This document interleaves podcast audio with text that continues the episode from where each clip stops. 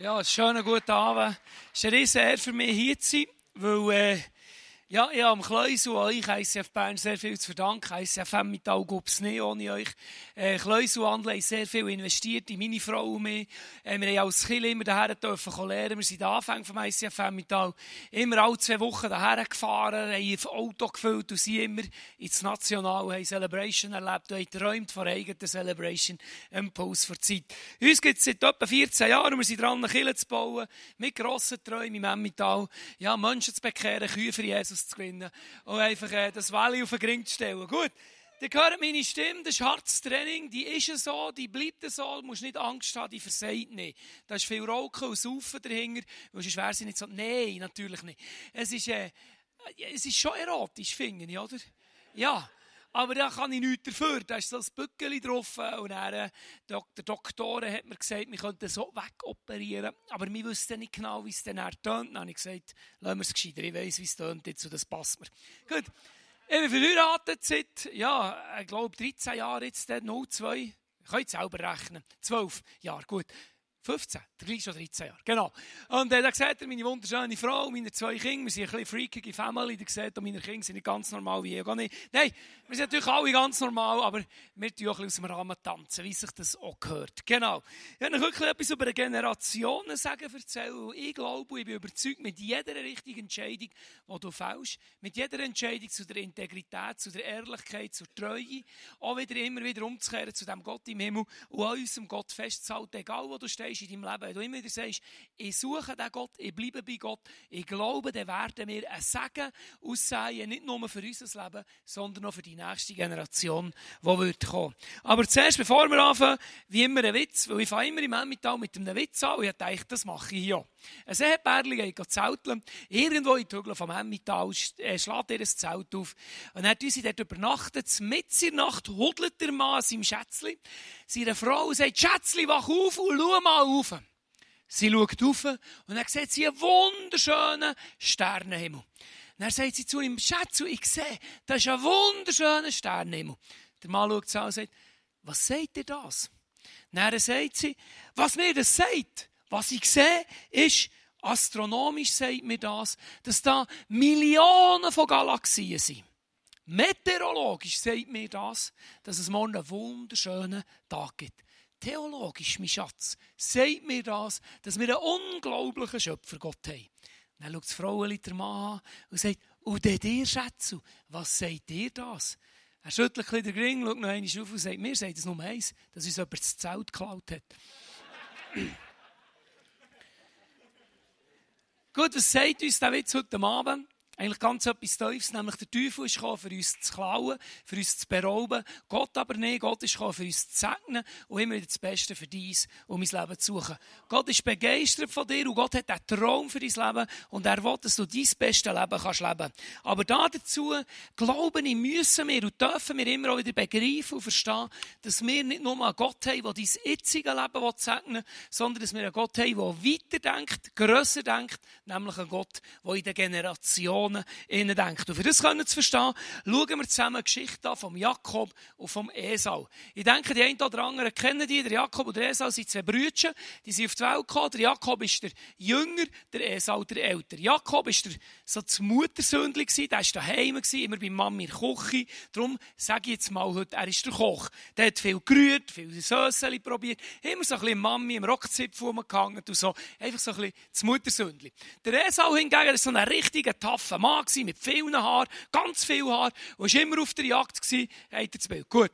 Und, äh, eines Tages, ganz wichtig noch zu verstehen ist, der Esau ist der Älter, der Jakob der Jünger. Und der Älter, der hat in dieser Tradition immer das Erstgeburtsrecht gehabt. Und das Erstgeburtsrecht, das ist nicht einfach irgendwie so ein Segen, das man bekommen sondern dieser Segen hat Kraft. Dieser Segen sagt dir, dass du wirst doppelt Segen bekommen nach allen anderen nachkommen. Also alle anderen, die noch kommen, du wirst immer doppelt so viel bekommen. Du wirst doppelt so viel Tiere bekommen, doppelt so viel Land, doppelt so viel Segen von Gott, doppelt so viel geistliche Segen und so weiter. Also der Erstgeburtssegen ist nicht einfach irgendwie etwas, sondern hat brutal viel Kraft. Einfach das so schnell zu verstehen. Esau kommt heim von der Jagd eines Tages und hat brutal fest Hunger. Er kommt in die Küche zum Jakob und schmeckt, dass der Jakob im Köcher ist. Er geht zum Jakob her und sagt, ich habe so fest Hunger. Könntest du mir nicht etwas von dem, was du jetzt gerade am Kochen bist, im Voraus geben? Der Jakob, ein cleverer Keib, Zweitgeborener, denkt, das ist die Chance, wenn Männer Hunger haben, dann sind sie brutal unberechenbar. Vielleicht auch schon erlebt. Also fragt meine Frau schon. Gut. Und, äh, und dann hat er noch angeschaut und gesagt, Esau, ich gebe dir zu früh etwas. Du kannst jetzt gut haben von dem, was ich im Kochen bin. Aber du gibst mir dafür dein Erstgeburtsrecht. Das kannst du nicht nachvollziehen. Vor allem nicht für das, was er eingetauscht hat. Er hat sein Erstgeburtsrecht gegen ein Linsengericht eingetauscht. Ich meine, ein Linsengericht ist für mich nicht ein Nahrungsmittel. Das ist Vogelfutter, aber das existiert nicht in meinem Kochplan. Meine Frau probiert manchmal ein feines Linsengericht zu machen, also sie probiert es. Ich sage jedes Mal, wenn du das irgendwann nur wagst zu kochen und ich dumm bin, dann werde ich wieder rausgehen. Ich werde hinterher wieder zur Tür rausgehen und ins nächstbeste Restaurant. Weil Linsen, das ist für Vögel gemacht, aber nicht für Männer. Gut. Aber der Esau, der ist doch dem egal gewesen. Der hat gesagt, gut, gib mir ein Linsengericht, du kannst mein Erstgeburtsrecht haben. Er hat nicht viel überlegt, das Linsenzeug gegessen, den Bauch gefüllt und dann ist es ihm gut gegangen. Irgendwann ist der Vater gestorben. Der Jakob hat sich durch eine List das Recht ergaunert. Er hat sie ja getauscht gegen ein Linsengericht. Und die, die die Geschichte kennen, wissen ja, wie das gelaufen ist. Er hat einfach das Erstgeburtsrecht beim Vater abgeläschelt, hat das Sagen auch bekommen und der Esau hat ihn verpasst. Jetzt schauen wir mal die zwei zusammen an. Die haben beide nämlich auch Charaktereigenschaften. Schauen wir die zwei mal an. Der Jakob hat Charaktereigenschaft, ein Betrüger und ein Lügner zu sein. Der Esau hingegen würde ihm also als Fulle oder Egoist betiteln. Also wenn wir uns die zwei so ein bisschen anschauen, müssen wir sagen, sie beide so ein bisschen, naja, okay. Ja, so Betrüger und Lügner, faule Egoist, das ist jetzt beide nicht gerade so die heiligsten Männer, die es überhaupt gibt. Aber wenn wir jetzt im Römer 9,13 lesen, lesen wir etwas Spannendes. Der sagt nämlich Gott, Jakob habe ich meine Liebe zugewandt, aber Esau habe ich gehasst. Und finde ich noch recht heftig, oder? Gott sagt in der Bibel, und das im Neuen Testament sagt er, der Esau habe ich gehasst. Nicht einfach weggestoßen oder nicht mehr beachtet. Nein, ich meine, wenn Gott über dich sagt, die habe ich gehasst, ich, ich glaube, das ist gar nicht mehr gut. Oder? Und er sagt wirklich, der Esau, den habe ich gehasst und der Jakob habe ich geliebt. Jetzt schauen wir die zwei noch einmal an. Jetzt ganz ehrlich, welcher von diesen zwei ist besser? Welchen von diesen zwei willst du als Kollege an deiner Seite haben? Oder so als Buddy, wo du ja, in Ausgang gehst mit ihm. So als WG-Kollege. Du einen musst rauslesen welchen hättest du lieber? Welchen hat lieber der Jakob oder welchen hat lieber der Esau?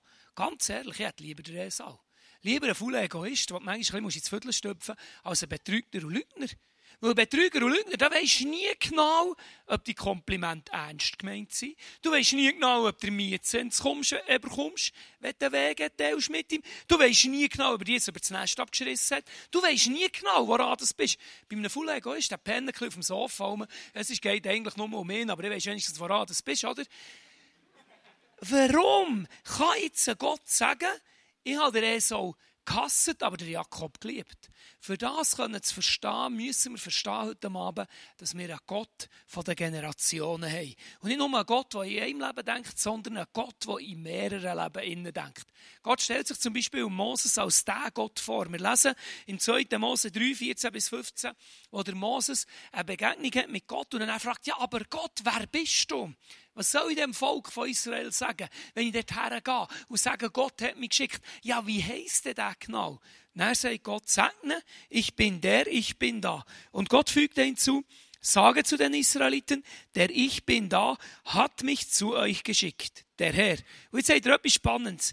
Er ist der Gott euer Vorfahren, Abraham, Isaaks und Jakobs. Also Gott sagt, ich bin nicht nur der Gott vom Abraham, sondern ich bin der Gott vom Abraham, vom Isaac und auch noch gerade vom Jakob. Also ich bin ein Gott, der weiterdenkt, grösser denkt. Ich bin ein Gott von den Generationen. Gehen wir zurück zum Jakob. Obwohl der Jakob ein Lügner und Betrüger war, hat er gewusst um die Größe von dem Gott. Er hat gewusst, hier geht es um einen Segen. Ich kann der Generationen sagen, gegen ein Linsengericht eintauschen. Ich glaube, der Jakob hat alles gegeben, für den Generationen sagen zu bekommen, weil er hat gewusst, da ist Power drin. Da ist Kraft drin. Mit dem spielt man nicht. Und ich glaube, der Jakob war einer, der gesagt ich muss alles daran setzen, dass ich das Sagen in mein Leben bekomme. Und wenn wir ja die Geschichte von Jakob weiterverfolgen, sehen wir ja, dass er Gott den Weg gegangen ist mit ihm. Obwohl er das ergaunert hat, das Sagen, hat Gott ihn angeschaut und hat gesagt, oh, jetzt gehe ich einen Weg mit dir, weil Jakob, ich liebe dich. Weil Jakob, du hast begriffen, da ist Kraft drin. Mit mir an deiner Seite hast du Power in deinem Leben. Und du nimmst das ernst. Und darum habe ich dich gern. Darum liebe ich dich. Und darum gehe ich einen Weg mit dir. Und genau gleich hat Gott immer wieder einen Weg gehen mit uns. Wenn wir von Anfang begreifen, wir haben Gott an unserer Seite, der grösser und weiter denkt, obwohl wir es manchmal vielleicht nicht einmal sehen und verstehen können.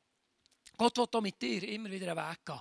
Und schau, einen Vers in der Bibel, der eigentlich so ein bisschen zu meinem, äh, so zu meinem Basisvers ist worden von meinem Leben. Und dort lesen wir im Römer, wie Gott zu uns sagt, dass er bei allen Menschen, die ihn lieben und achten und ehren, wird er immer, er sagt nicht zwischen er sagt immer unser Bestes suchen. Er wird immer unseren Vorteil suchen, wenn wir ihn achten und ihn ehren.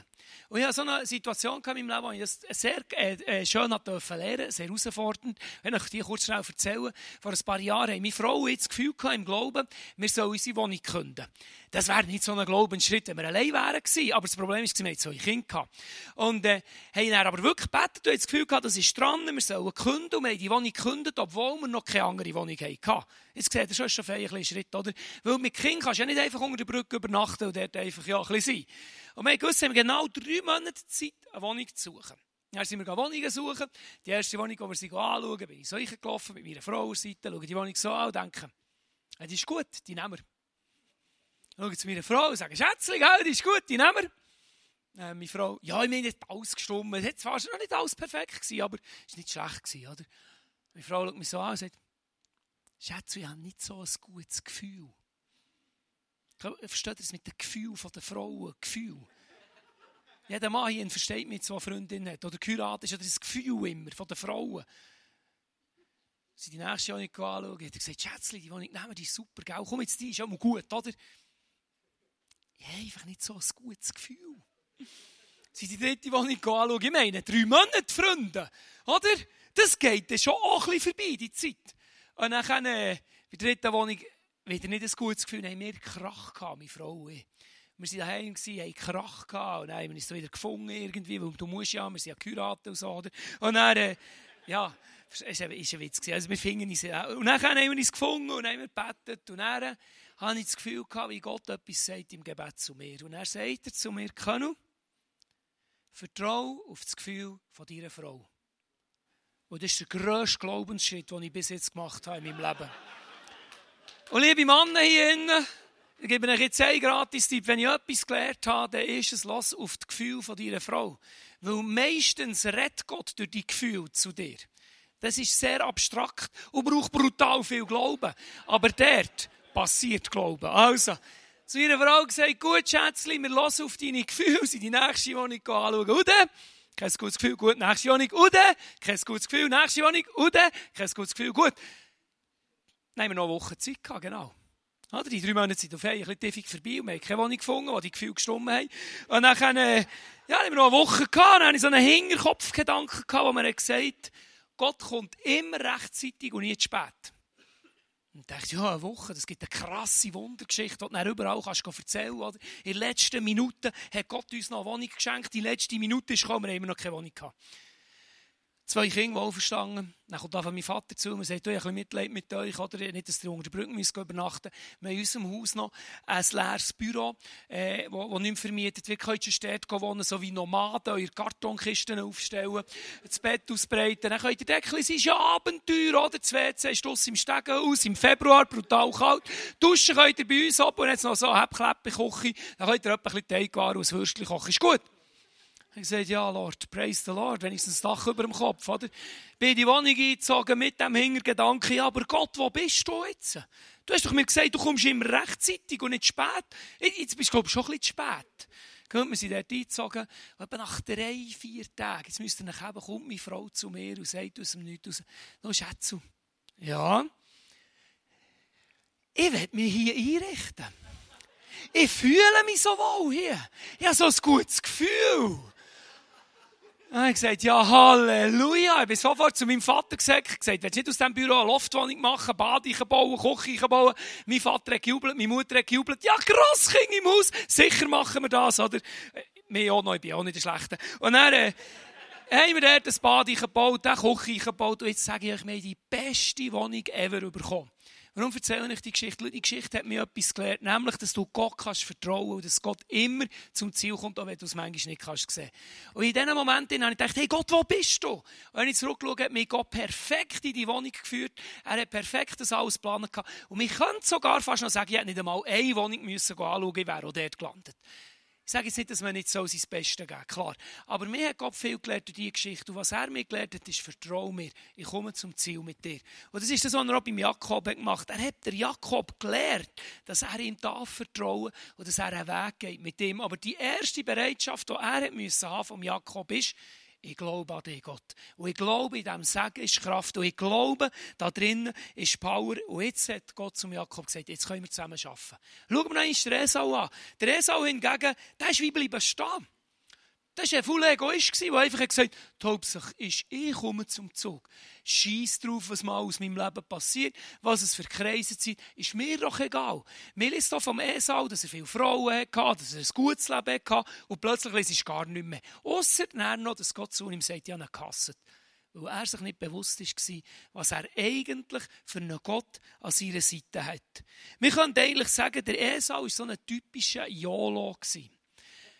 YOLO, das bist du und ich. Also die, die so 20 Jahre sind. So, genau. Ich und dir vielleicht. Genau. Nein, ich bin ein bisschen älter, excuse. Ist ja gleich. Aber YOLO, das ist unsere Generation. Wir werden so beschrieben. Die YOLO-Generation werden wir genannt. Und das Wort kommt aus der englischen Phrase und das heisst, you only live once. Das heisst nichts anderes als, du lebst nur einmal. Ich will euch so schnell erklären, wie es vorgestellt wird auf Wikipedia. So wie eine Aufforderung, eine Chance zu nutzen und einfach Spaß zu haben. Egal welchen Gefahren man sich aussetzt, welche Verbote man missachtet oder ob man Disziplin, Ordnung und Vernunft außer Acht lässt. Die Hauptsache ist, du genießt dein Leben Oh, ist das Beste aus deinem Leben raus. Also eigentlich ist das gar nicht so eine neue Beschreibung. Der Esau war genau ein typischer YOLO. Der hat sein Leben genossen, scheiß drauf, was aus meinem Leben einmal passieren kann. Hauptsache ist, ich habe Fun. Habe ich also ein Bild gefunden von einem typischen YOLO-Generationsbild. Oder? Wo der mal auf dem Mond ist, hat er fünf Fotos gemacht. Heute geht die Frau ins Badzimmer um acht. 37 Fotos von sich selber im Spiegel. Männer sind nicht viel besser, genau. Aber das typisches Bild von unserer YOLO-Generation. Es geht nur um uns, die Hauptsache ist, ich komme zum Zug. Aber diese Generation oder die YOLO-Menschen, wir vergessen manchmal zwei ganz wichtige Sachen. Nämlich die erste Sache ist, du lebst dein Leben nicht nur für dich. Dein Leben hat Konsequenzen und zieht Kreise. Und Gott sagt zu dir, ich will dein Leben brauchen, dass es Kreise ziehen kann. Ich will, dass das dein Leben mehr kann bewegen kann, als dass du allein einfach die Pfanne rausholst. Ich will, dass ich mit deinem Leben kann Kreise ziehen über deine Generation raus. Und das Zweite, was Jolo vergisst, ist, er lebt nicht nur einmal, sondern er jojolet zweimal. Nämlich, wenn du in den Himmel kommst. Und das vergessen wir. Weil manchmal auch wir Christen vergessen das. Wir haben manchmal das Gefühl, wir müssen das Beste aus diesem Leben jetzt ausholen. Und wir vergessen, dass es eigentlich noch das Zweites gibt. Wir vergessen manchmal, dass Gott einen Plan hat, der im Himmel wird weitergehen. Und dass wenn manchmal Sachen hier nicht eingetroffen sind, dass wir sie im Himmel werden bekommen. Und wir vergessen manchmal, dass unser Leben sich nicht nur hier auf dieser Erde um uns dreht, sondern dass Gott noch viel mehr für uns parat hat. Und gehen wir jetzt zurück zum Teufel von heute Abend. Schauen wir noch mal die zwei an. Was war die Eigenschaft, warum das der Jakob gehasst ist, er geliebt ist worden, der Esau gehasst. Die Eigenschaft hat nichts mit dem Charakter zu tun. Und das ist für mich die krasse Botschaft. Es hat nichts mit deinem Charakter zu tun, ob du gesegnet wirst oder nicht. Es hat mit deinem Wissen zu tun. Schau, wenn du fast anfangen begreifen, ich habe einen Gott an meiner Seite, der das Beste für mich sucht. Und ich habe einen Gott an meiner Seite, der mich segnen will. Und ich habe einen Gott an meiner Seite, der mich vorwärts bringen in meinem Leben dann stehst du in die Linie vom Sagen ich. Der Esau hat es einfach nicht gewusst. Der hat in einer Woche gelebt, er hätte es nicht wissen Er hat den Sagen gehabt, aber er hätte ihn nicht nehmen Und ich glaube, wenn wir anfangen schnallen, dass wir einen Gott auf unserer Seite haben, der uns segnen wie der Jakob, dann können wir auch anfangen zu entdecken, was Gott für einen Sagen in unser Leben schon eingelegt hat. Und darum der erste Punkt heute Abend ist, entdeck die Generationen Sagen. Entdeck den Sagen, den du von deinen Eltern hast mitbekommen Schau, ich glaube, dass du heute da bist, das hat einen Grund, nämlich, dass du Eltern hast. Sonst wärst du gar nicht da. Du hast einen Mann, äh, einen Vater und eine Mutter, und die sind irgendwann zusammengekommen. Ob sie heute noch zusammen sind, das weiß ich nicht. Aber sie haben sich gefunden, irgendwann, und der Grund, warum du da bist, sind deine Eltern. Und manchmal hören wir ja auch, wir sollen alles Schlechte aufräumen von unseren Eltern. Und das ist ja auch nicht immer schlecht. Aber ich möchte dich heute ermutigen, versuch anstatt immer nur das Schlechte zu sehen, was dir deine Eltern mitgegeben haben, probier, den Segen zu entdecken, den sie in dein Leben eingelegt haben. Und ich glaube, jeder Vater und jede Mutter will sein Bestes geben für seine Kinder. Manchmal schaffen sie es nicht, manchmal struggeln sie über ihre eigene Geschichte, manchmal können sie sich nicht ausdrücken, aber tief in ihrem Herzen wetten sie ein Segen dir weitergeben können. Wie in diesem Clip hier, den wir jetzt gesehen haben, von einer Ketschgummi-Werbung, sie wetten dir so kleine Sachen in dein Leben einlegen.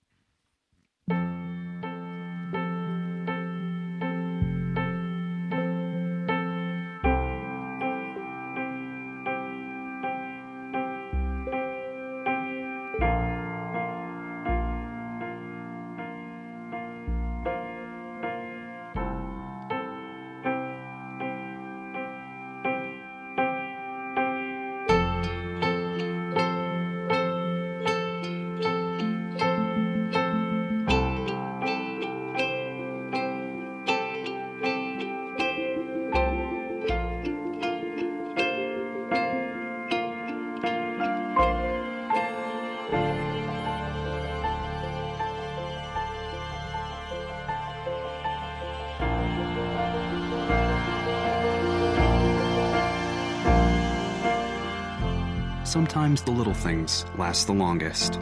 Give extra, get extra.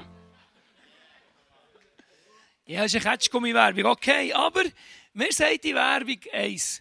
Gott hat durch unsere Eltern auch Sachen in dein Leben eingelegt.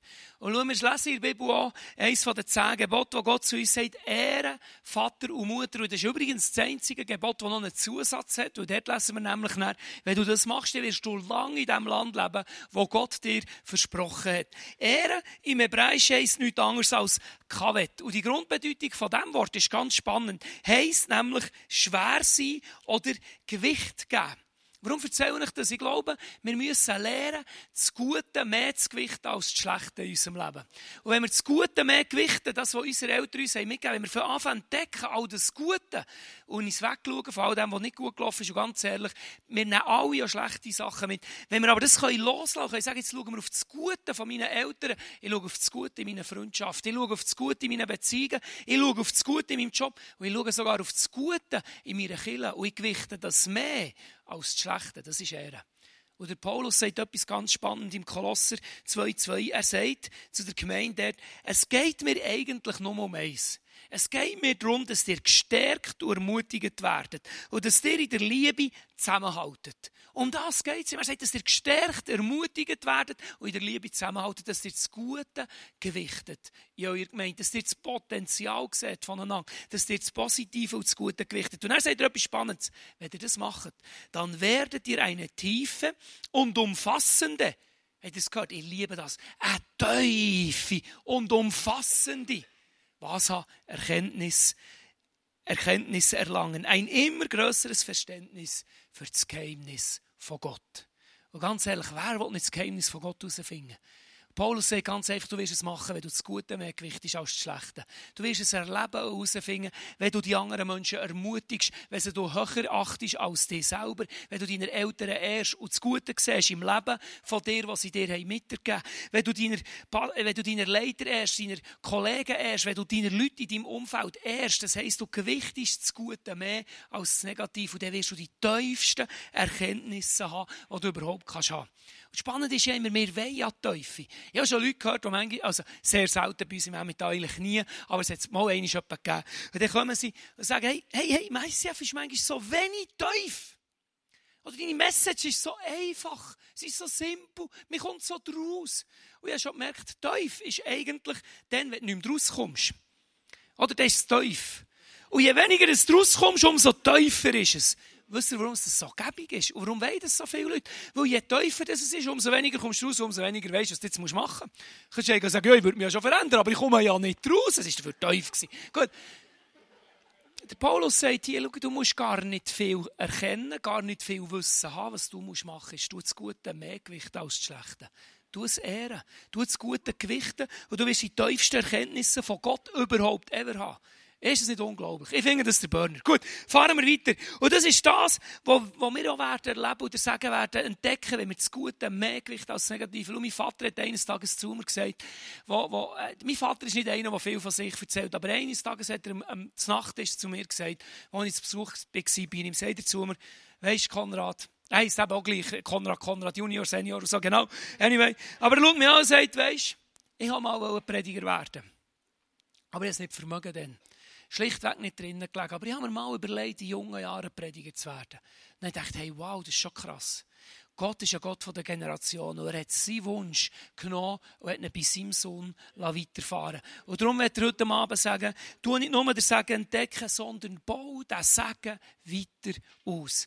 Und für du das kannst machen musst du anfangen begreifen, dass du dein Leben nicht nur für dich lebst. Geh ja nicht in die Fallen vom YOLO, sondern fang an, jetzt, wo du jetzt bist und hier bist, anfangen Segen anhäufen für die nächste Generation. Eine Geschichte, die mir auch hilft bei dem, ist der David. Der David ist ein König im Alten Testament, er hat einen tiefen Traum in seinem Herz gehabt. Der Traum war, irgendein ist der Tempel für sein Gott im Himmel zu bauen. Den Tempel aufzubauen. Er hat Pläne gemacht, er hat gesammelt, er hat die Leute motiviert. Und er hat diesen Traum tief in seinem Herz gehabt. Eines Tages kommt Gott zu ihm, also er kommt so quasi wie zu ihm und sagt, David, du hast einen Traum. Und ich sehe diesen Traum. Aber David, jetzt sage dir etwas, du wirst den Tempel nicht bauen. Und das war nicht eine easy Situation für David. Ich habe auch Träume in mir drin. Tiefe Träume, die ich mein ganzes Leben dafür gebe. Und er schaut nach Gott an und sagt zu ihm, aber weisst du, wer wird bauen? Dein Sohn der Salomo. Er wird ein Tempel bauen. Und weißt du, warum das geht? Ich bin Gott von der Generationen. Ich gehe weiter. Du hast alles gegeben. Und du wirst weiterhin alles geben. Und ich werde das nehmen und ich werde es mit deinem Sohn wahr werden. Es war, als ich das mal begriffen und geschnallt habe in meinem Herz. Es war, wie Gott zu mir kommt und mich fragt, können du hast Träume in deinem Herz. Bist aber immer noch bereit, alles zu geben, auch wenn du nicht wirst erleben, wie sie wahr werden. Wenn ich es vielleicht durch deinen Sohn werde. Vielleicht auch erst durch deinen Grosssohn dann habe ich begreifen, ja, ich will mein Bestes geben. Weil ich will nicht nur für mich leben, ich will nicht nur für die jetzige Generation leben, ich will den Segen anhäufen, wo mein Sohn und meine Grosskind und meine Tochter es ihnen einfacher wird fallen, dem Gott nachzufolgen. Es wird ihnen einfacher fallen, göttliche Entscheidungen zu fällen. Es wird ihnen einfacher fallen, mit Gott unterwegs zu sein, weil sie auf einen Segen aufbauen können, wo ich als Vater schon vorgelegt oder vorgespurt habe. Darum baut der Segen, wo Gott in dein Leben hat gelegt, weiter aus. Vielleicht hast du ja auch schon so Leute gesehen, die brutal gesegnet sind. Und du hast manchmal so das Gefühl, wenn du sie anschaust, hey, das ist so Gunst von Gott auf ihrem Leben. Die können fast machen, was sie wollen, es klingt einfach aus. Und wenn du dir das Leben anschaust, dann denkst du ja, Botz Donnerwoche. Also, hinter und vorne nicht verdient, oder? Und dann, wenn du ein bisschen forschen im Hintergrund, dann merkst du, oh, der ist brutales frommes Grossi gehabt, der jeden Tag auf Knie ist, oder betet hat wie ein Lau. Und das Grossi hat viele Möglichkeiten nicht gehabt, die sie jetzt haben. Und das Grossi hat eigentlich ein Segen bereitgelegt für sie, was sie jetzt einfach ernten können. Und ich will nicht nur einer sein, der erntet. Ich will einer sein, der für die nächste Generation ein Segen bereitlegt. Und wie können wir das? Ich glaube ganz einfach, wenn wir dort, wo wir sind, heute und jetzt, immer wieder versuchen, uns das Beste zu geben. Und Jesus sagt zu uns in der Bibel, in der Apostelgeschichte 1, sagt, aber ihr werdet vom Geist Gottes erfüllt werden. Und der wird uns fähig machen, überall, als Zeugen von Jesus aufzutreten. Und er sagt er, und wir werden in Jerusalem, in ganz Judäa und Samaria und bis ans äußerste Ende der Welt werden wir das Evangelium von Jesus können erzählen Jetzt hat es ein Problem. Viele Christen wollen das äußerste Ende der Welt das Evangelium erzählen.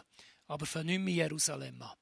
Und ich musste lernen, schauen wir von an in Jerusalem, dort, wo wir jetzt sind und stehen und leben. Und dieses Jerusalem ist dort, wo du morgen in die Schule gehst, wo du morgen in der Bude bestehst, wo du morgen dran bist, wo du heute Abend noch mit Kollegen abhängst. Dort ist dieses Jerusalem. Und dort sagt Jesus, wenn du dort anfängst und dein Beste fängst anfangen, wird es Kreise ziehen.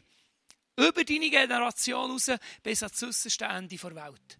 Wir werden vielleicht nicht mehr alles erleben, aber wir werden vom Himmel ab zuschauen und können jubeln und sagen, hey, wow, dank meinem Einsatz kann mein Sohn, kann meine Tochter, können meine Grosskinder ernten und ernten von dem, was ich eingesetzt habe. Und ich will dir ermutigen, fang an zu sagen, sie an dem Platz, wo du stehst und bist, morgen und heute. Fang an, treu sein. Fang an, dienen. Fang an, die Liebe weitergeben. Fang an, wieder aufzustehen. Und warte nicht auf den Moment, wo du ständig vor der Welt bist, sondern fang jetzt in deinem Jerusalem an. Ich schließe mit einer Geschichte von mir selber, wo ich nicht so rühmlich wegkomme.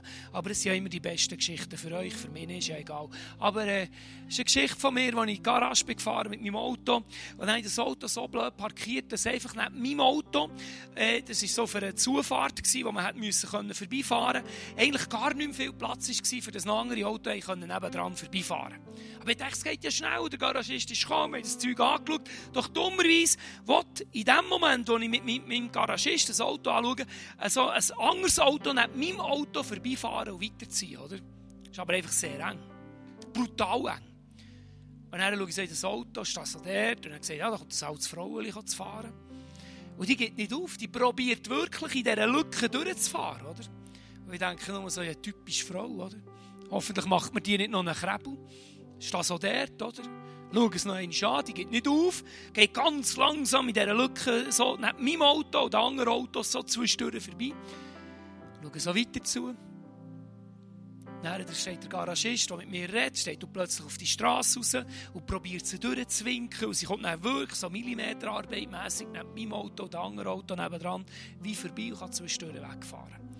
Dann sind wir fertig, ich steige ins Auto ein und dann wollte ich selber davon fahren und dann sehe ich ein paar Meter weiter vorne steht ihr Auto, wo ja genau das gleiche Problem wie sie. Ganz eine enge Durchfahrt. Und ich denke so in dem Moment, ja, Gott straft sofort. Und dann wollte ich so durchfahren und dann passiert ganz etwas Spannendes. Sie wollte neben ihrem Auto und andere Auto, der dort in dieser Lücke, genau wie sie, ein paar Minuten vorher, durchfahren. Und es ist eine Millimeterarbeit. Und dann kommt das alte Frauchen auf die Straße oder die Lücke, kumpelt quasi rein und weist mich und winkt mich von einer Seite zur anderen und winkt mich durch, so dass ich ohne Krebeln wunderschön vorbeifahren kann. Ich lasse die Scheibachen sagen, danke, die Scheibe sofort wieder auf und fahren davon und schäme mich. Ist wie Gott zu mir sagt, schau, du musst nicht die ganze Welt gewinnen. Fang an dort, wo du bist und stehst. Fang an in deinem Jerusalem, fang an in der Garage einer alten Frau, helfen, dass sie das Auto durchfahren kann. Er war, wie Gott zu mir sagt, hey, was wäre gewesen, wenn du wärst rausgestanden? Ich bin da gestanden und dachte, ja, typisch alte Frau, oder? Und ich habe mich geschämt. Aber es war, wie Gott zu mir sagt, hör nicht auf, an dem Ort, wo du heute und jetzt stehst, ein Segen für mich zu sein. Und jedes Mal, wenn du eine richtige Entscheidung fällst, jedes Mal, wenn du wieder aufstehst und zurückkommst zu mir, jedes Mal, wenn du dich rauslässt aus dem Fenster und etwas ein, dich einsetzt für mich und einfach eine kleine Saat vom Segen aussagst, häufst einen Haufen an für die nächste Generation. Du häufst einen Haufen an und du wirst durch das schlussendlich die ganze Welt können gewinnen Aber fang jetzt in deinem Jerusalem an. Und ich jetzt beten für dich und mich dass wir nächste Woche mit diesem Bewusstsein die Woche gehen können. Und nicht darauf warten, für die ganze Welt zu rocken, sondern jetzt anfangen, dort, wo wir stehen. Ich werde uns sagen, dass der Power von Gott mit euch kommt. Und dass der Heilige Geist euch führt und leitet, gerade in der nächsten Woche. Gerade dort, wo ihr steht. Wenn es ein Anschiss ist, im Job zu sein, dass ihr trotzdem versucht, positiv zu sein. Dass ihr mit einem Singen auf dem Kopf oder ja, mit dem Pfeifen oder was auch immer, ich kann nicht so gut singen, Pfeifen immer, äh, dass ihr ins Büro laufen oder in die Schule gehen und sagen, heute bin ich da. Und ich kann heute ein Segen sein. Und ich habe einen Gott von der Generation. Und er wird das Segen nehmen und er wird es brauchen und multiplizieren. Und schlussendlich wird meine heutige Entscheidung Auswirkungen haben in die nächste Generation. Ja, Jesus, ich danke dir. Ich danke dir von ganzem Herzen. Bist du, ja, suchst du nicht perfekte Menschen. Schau, der Jakob war nicht perfekt. Jakob hat viel falsch gemacht. Und gleich hast du, sagst du über ihn, ich bin der Gott vom Abraham, vom Isaac und auch vom Jakob. Und du sagst auch über ihn, ich habe ihn geliebt. Und ich der Schlüssel war, dass er sich entschieden hat, an dich zu glauben. Dass er sich entschieden hat, dir zu vertrauen. Dass er sich entschieden hat, dort, wo er steht und ist, das Beste aus seinem Leben rauszuholen mit dir zusammen. Und ich bitte dich jetzt einfach, dass du jedes einzelne heute Abend gerade mit einem riesen Segen ausrüstest für die nächste Woche. Dass wir ein Bewusstsein haben in unserem Herzen können rausgehen in die nächste Woche und dürfen wissen, ich kann ein Segen sein an dem Platz, wo ich stehe. Ich kann eine gute Mutter sein oder ein guter Vater, ein guter Lehrling, Schüler, Student, Arbeitnehmer, Arbeitgeber, egal wo das ich stehe. Ich kann heute spuren und ich kann morgen spuren und übermorgen spuren von deinem Segen hinterlassen. Und danke vielmals wird die Spur vom Segen auch Segen anhäufen für die nächste Generation. Und danke vielmals wird jede richtige Entscheidung und jedes wieder aufstehen und sich wieder ausrichten nach dir ein Segen anhäufen, was unseren Kindern und unseren Kindeskindern einfacher wird fallen, an dich zu glauben und euren Lauf zu laufen. Merci vielmals.